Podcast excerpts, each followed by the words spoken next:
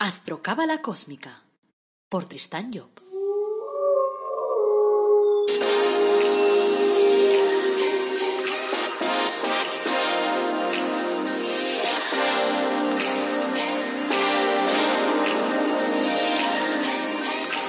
Astrocábala Cósmica, episodio 70.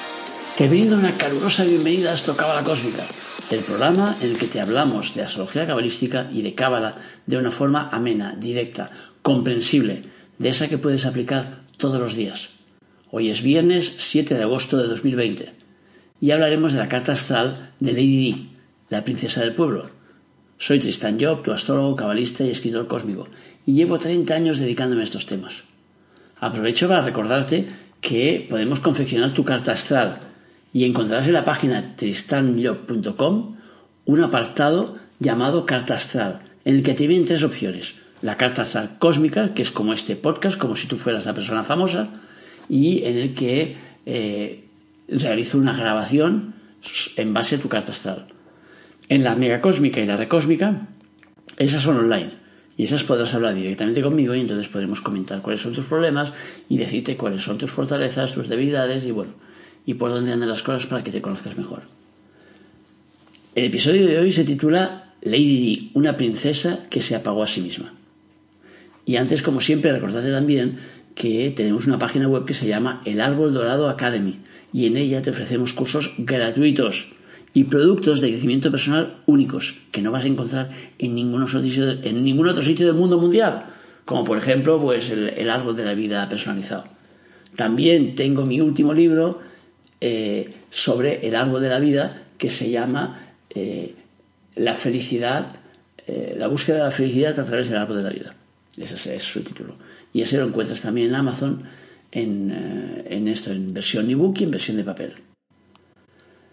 Bueno, vamos a empezar con un cuento. Dice, dos monjes zen iban cruzando un río. Se encontraron con una mujer muy joven y hermosa que también quería cruzar, pero tenía miedo. Así que un monje le subió sobre sus hombros y la llevó hasta la orilla. El otro monje estaba furioso. No dijo nada, pero estaba hirviendo la sangre por dentro. Eso estaba prohibido. Un monje budista no debía tocar a la mujer, y ese monje no solo había tocado, sino que además la había cargado encima de sus hombros. Recorrieron varias leguas cuando finalmente llegaron al monasterio. Y el monje, que estaba enojado, se volvió hacia el otro y le dijo Tendré que decírselo al maestro, tendré que informar acerca de lo que ha pasado, porque está prohibido. ¿De qué me estás hablando? ¿Qué está prohibido? le preguntó el otro. ¿Te has olvidado ya? Llevaste a esta hermosa mujer sobre tus hombros, dijo el que estaba, el que estaba enojado. El otro monje se rió y luego le dijo Sí, yo la llevé, pero la dejé en el río muchas leguas atrás. Tú todavía la estás cargando. Cuando se acaba una experiencia, suelta. Y suelta también la emoción para no tener que cargar en tu mochila. Bueno, vamos a por el tema de hoy que hemos dicho que vamos a abordar la carta astral de Lady Di, una princesa inglesa que acaparó las portadas del mundo entero, tanto durante su vida como durante su trágica eh, muerte a través de la astrología cabalística, vamos a evaluar la contradicción que existe entre su signo solar y su ascendente. Y también vamos a evaluar a ver si eh, cumplió o no cumplió con su objetivo de vida en el poco tiempo pobre que tuvo, porque no tuvo demasiado. Diana nació con el Sol a 9,40 grados del signo de Cáncer y con el ascendente a 18,25 de Sagitario. Vamos a ver qué nos da el Sol en Cáncer. Cáncer es el primer signo de agua. Es el cuarto de los signos del zodíaco, tanto del constituyente como del constituido. En el constituyente, que es el del proceso creativo, viene después del signo de Sagitario. Se trata de un signo cardinal, es decir, plantador. Cáncer es, de alguna forma, podemos decir, el signo de los soñadores. Y de él le venía, claro, a la princesa ese aire tímido, un poco retraído. Cáncer, como hemos dicho, viene después de Sagitario, que significa que viene después de haber terminado el proceso, entre comillas, espiritual, los tres signos de fuego. Entonces empezamos con el de agua. ¿Y qué pasa cuando empezamos un ciclo nuevo? Que vamos perdidos. O sea que tenemos que probarlo todo, que estamos en el comienzo. Y eso es lo que le pasa a la gente de cáncer. Entonces, por eso el signo de cáncer es un signo que tiene tendencia pues a poner un pie para adelante y dos para atrás. ¿Por qué? Porque es un elemento que no conoce ese, de las emociones, el que representa cáncer. Y como es un, digamos, un elemento desconocido para la gente de cáncer, porque luego los de Escorpio y los de Piscis ya para ellos ya es mucho más conocido, porque han bregado más.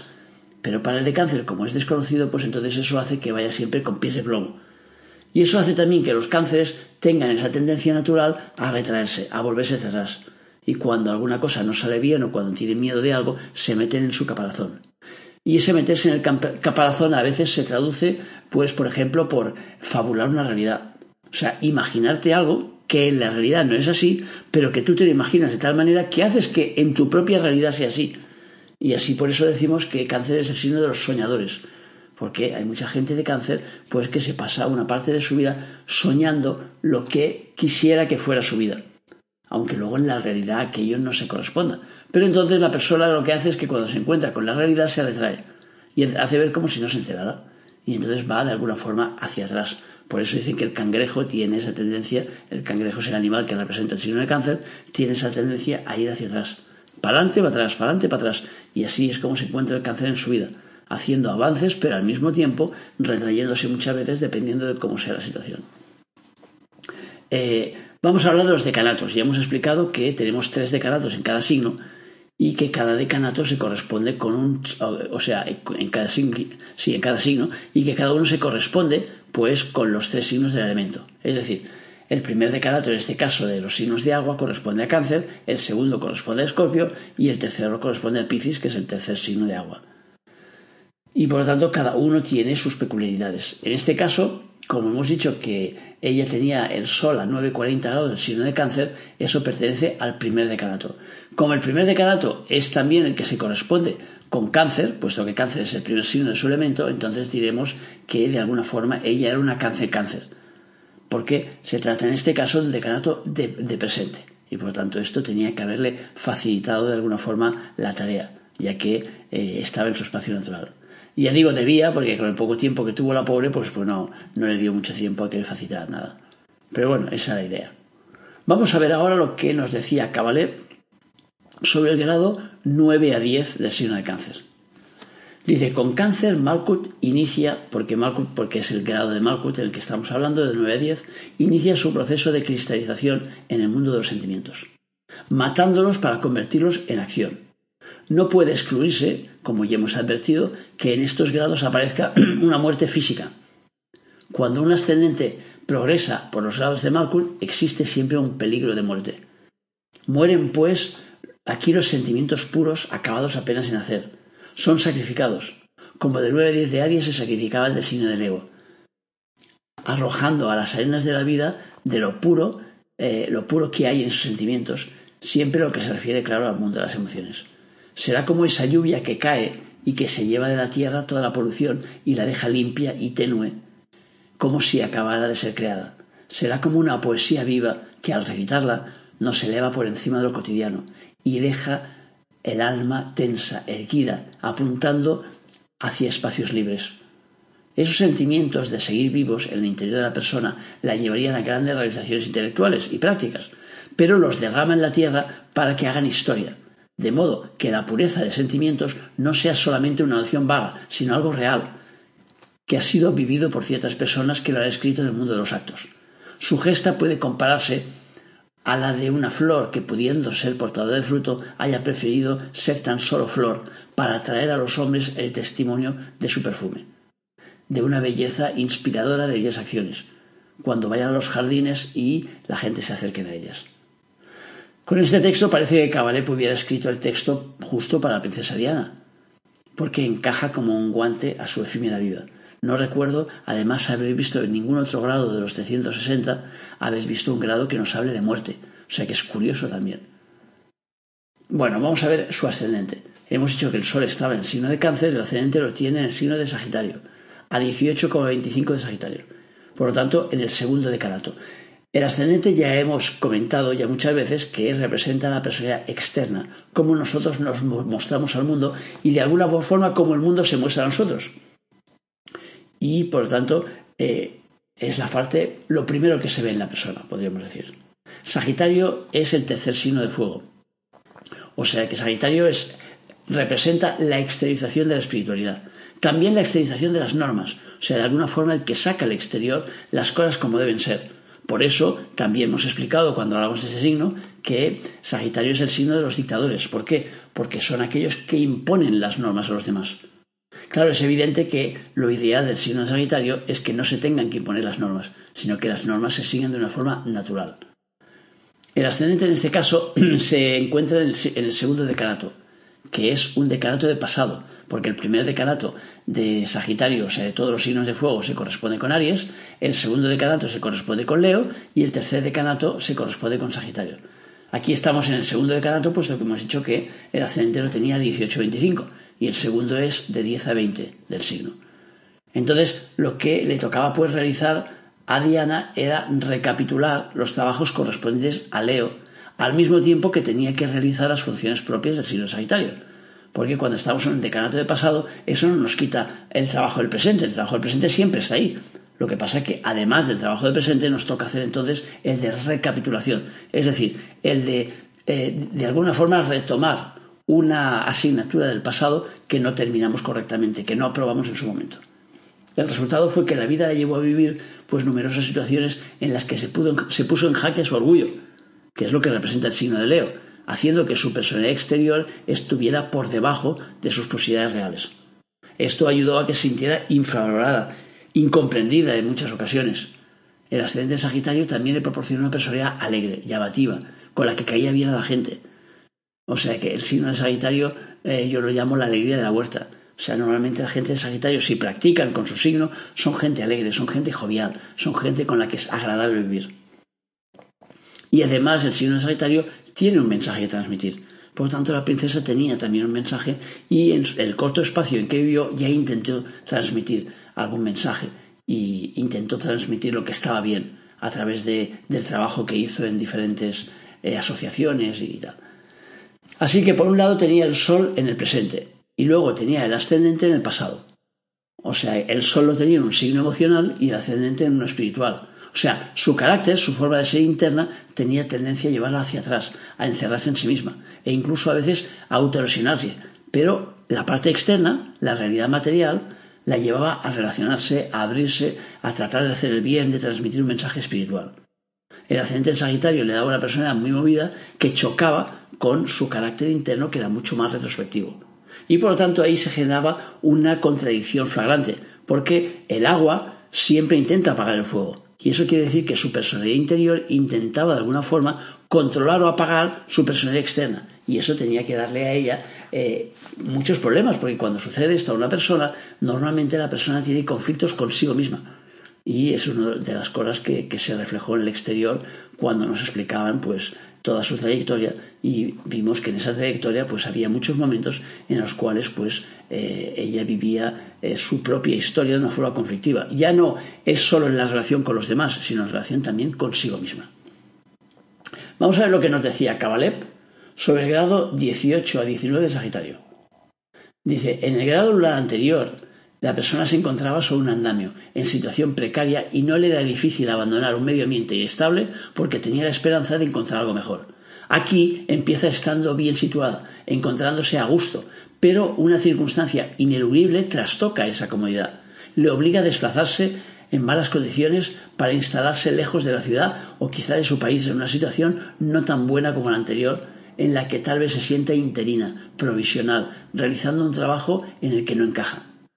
Aquí nos encontramos otra vez como Cabalepa acierta de pleno en lo que se refiere a la vida de la princesa, porque realmente fue así. Ella se encontraba siempre fuera de lugar, como no encajando en los sitios, no encajando en su posición de realeza, no encajando después de esa posición. O sea, para ella la vida era algo un poco complejo, de, digamos, de ir buscando dónde, dónde estaba realmente su sitio.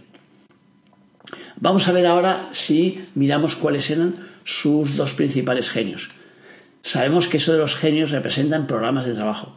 Y cuando estamos hablando del genio físico o emotivo de una persona, estamos eh, acercándonos a lo que es el objetivo de vida de la persona. Y por tanto, a lo que la persona le toca hacer, cuál es la energía que la persona esa tiene que desarrollar para poder realizar su proyecto de vida. Porque los genios lo que nos dicen es la energía que tenemos a nuestro alcance para desarrollar. Entonces, el genio físico de Diana de Gales era el número 20, Pajalía en su quinta ronda y nos dice su clave principal, protección contra la tendencia al libertinaje y al error. Pajalía representa, nos dice Kabalev, el rostro marciano de Saturno. Pajalía expresa la verdad a un nivel inferior cuando la auténtica verdad ya ha sido prostituida por los seres humanos. Veamos en el árbol que, o sea, vemos en el árbol que Gebura Marte es un instrumento del rigor saturnino, cuya utilización se hace necesaria cuando se ha producido la manifestación de Gesed y la ley ha sido violada en los goces paradisíacos, es decir, cuando nos hemos pasado de la raya. Pajalía será el rostro que establece la ley, actúa contra los enemigos de la religión, es decir, los enemigos de que el mundo de abajo sea a la imagen del mundo de arriba. El combate contra los enemigos del orden cósmico será el tema principal de la persona, que tenga en su horóscopo el rostro de Pajalía. Cualquiera que sea su nivel, su palabra se verá movilizada en defensa de verdad. Pero más que eso, será el gesto y el comportamiento en Pajalía, porque en ese, en ese genio la verdad se encuentra en fase interiorizada y aparece en el comportamiento individual de la persona. De modo que esa persona es portadora del verbo más que en el lenguaje hablado, o sea, se expresará en una dialéctica de gestos. Marte siempre significa trabajo, puesto que se trata de restablecer el orden violado, y el ritual hecho gestos es el trabajo.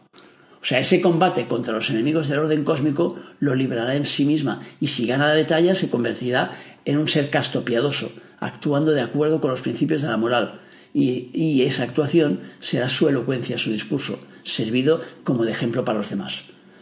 Así Pajalía dará a la persona austera, exigente para consigo misma, quien lucha por actuar de acuerdo con sus principios. Esa fuerza desorganizada puede ser terrible para los demás y para sí misma, por cuanto para alcanzar ese orden al cual aspira puede infringirse suplicios medievales, dañarse a sí misma. Pajalía rige el sendero 18 en el sentido de ida. Dos de sus principales claves son la capacidad regeneradora y el combate por vivir en la verdad. El aspecto contrario de Pajalia nos habla de irreligión, libertinaje, transfuga, deterioro, eh, marginación. Marca esas claves contrarias, eh, lo que nos marcan es que nos indican que la persona hará ese camino hacia la verdad, pero en el sentido inverso. Si miramos en la vida de Diana de Gales nos damos cuenta que eh, ella en realidad vivió probablemente más el aspecto contrario de, ese pajalía que el, que el aspecto directo, por sentirse pues eso marginada, fuera de lugar, o sea que sentir que no encajaba en, donde estaba. Después tenemos como genio emotivo el número 28 Segeya, en su segunda ronda, que nos habla de protección contra los accidentes. Curioso, ¿verdad? Dice que Segeya es el rostro de Júpiter que mira hacia Gemura. Según el texto tradicional, Segeya protege contra los incendios, las ruinas, las caídas, las enfermedades, en definitiva todas las desgracias inherentes a la actividad de Marte. Este planeta se encarga de proporcionarnos el conocimiento a través de las experiencias, a base de cometer errores y de reconocerlos. En este mundo turbulento, Segeya aportará la gracia de Gesed, y lo que podía haber sido desgracia irreparable quedará en un destrozo parcial. Segeya será, pues, esencialmente el que salva de, situaciones apuradas, el que evita las desgracias por su presencia, y una persona con el rostro de Segeya en su horóscopo debería encontrarse en las expediciones aéreas, las marítimas, en todo lugar donde haya un peligro. Si en Sodoma hubiera habido diez hombres de Segeya en sus temas, eh, la ciudad se hubiera salvado de la destrucción.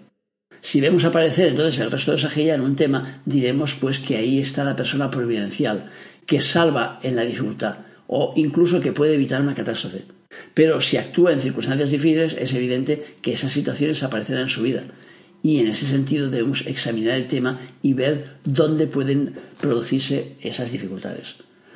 Con disonancia, es decir, con malos aspectos, el propio ya generará esas dificultades y ello puede dar lugar a la figura del bombero que provoque incendios para poder apagarlos y salvar a la gente de ese peligro. Si los aspectos favorables vivificaban a Marte, o sea, sacaban lo positivo de Marte, lo jupiteriano de Marte, las disonancias amplificarán los defectos puramente marcianos y el Salvador se convertirá en agente de la catástrofe. Dará entonces accidentes, enfermedades, comportamiento imprevisible, vida corta y accidentada, dificultad para reconstruir su vida. Curioso, ¿verdad? Que nos cuente todo eso Cabaret, teniendo en cuenta que, claro, Cabaret esto lo escribió hace muchos años. Y entonces cuando miramos y que sea este el ángel emotivo de, Diana, pues claro, volvemos a ver aquí que ella en lugar de cumplir con la, con la parte, digamos, de arriba del ángel, que es la de ser salvador de los demás, lo que hizo fue generar, de alguna forma, claro, ya llevó eh, a, muchos cambios porque claro, hizo que se, realizara a través de su muerte, se hicieron cambios en la Casa Real, hubo cambios ahí en, en, la mente de los ingleses, en el corazón de los ingleses, o sea, removió muchas cosas, pero a partir de la parte negativa.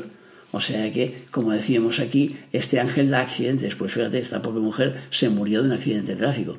Y luego decía comportamiento imprevisible. También era verdad.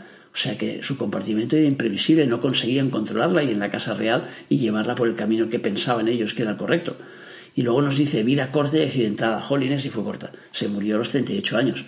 O sea que y entonces, esa es un poco dificultad para reconstruir su vida. O sea que se divorció del, príncipe Carlos este y después, claro, tuvo dificultad para reconstruir su vida. De hecho, no tuvo tiempo de poderlo hacer porque se fue demasiado, demasiado rápido. O sea que vemos en esto que entonces, eh, en lugar de activar la parte alta, digamos, del, genio, ella activó la parte contraria. Y claro, cuando activas la parte contraria, pues vives la parte contraria, claro. Veamos un par de aspectos de su tema. Por ejemplo, Venus estaba en grados de Marte, que Marte, hemos dicho, es el planeta de los accidentes, el planeta de, la experimentación, o sea, nos hace vivir las cosas a través de la experiencia. Además lo tenía en la casa 6, que es la de la salud, y en cuadratura con la Luna, que representa las circunstancias. Por tanto, ahí tenemos ahí un cóctel explosivo. Y con Urano, además, que también estaba cuadrado con Urano, que representa el futuro. Por tanto, eso pues ayudó probablemente a cortar su futuro. La cuadratura de la Luna con Venus indica un conflicto con su parte femenina, y con sus representantes en el exterior, con las mujeres. Visto claro el, tráfico, el trágico final que tuvo Diana, pues podemos deducir que no le hizo mucho caso su objetivo de vida, o sea que probablemente se desvió lo suficiente como para no para cumplir con la parte contraria. Que ya digo, acabas al final haciendo lo que tienes que hacer, pero eh, desgraciadamente o afortunadamente, eso depende de cómo se mire y para quién y cómo, pero su vida acabó muy pronto y por lo tanto no tuvo mucho tiempo de poder desarrollarlo. O sea que si tenemos en cuenta pues que su genio emotivo le protegía contra los accidentes y que murió de un accidente, pues está claro que ella no usó esa protección de su genio emotivo, sino al contrario, usó la parte contraria. Bueno, pues hasta aquí el programa de viernes. O sea, gracias por escucharme, por seguirme, por hablar en las redes sociales, por ponerme comentarios, por ponerme tus me gustas y tal, y por darme tu opinión. O sea que en las notas de este podcast, pues te pongo mi, mi email para que puedas pues formular tus preguntas o tus dudas o lo que sea.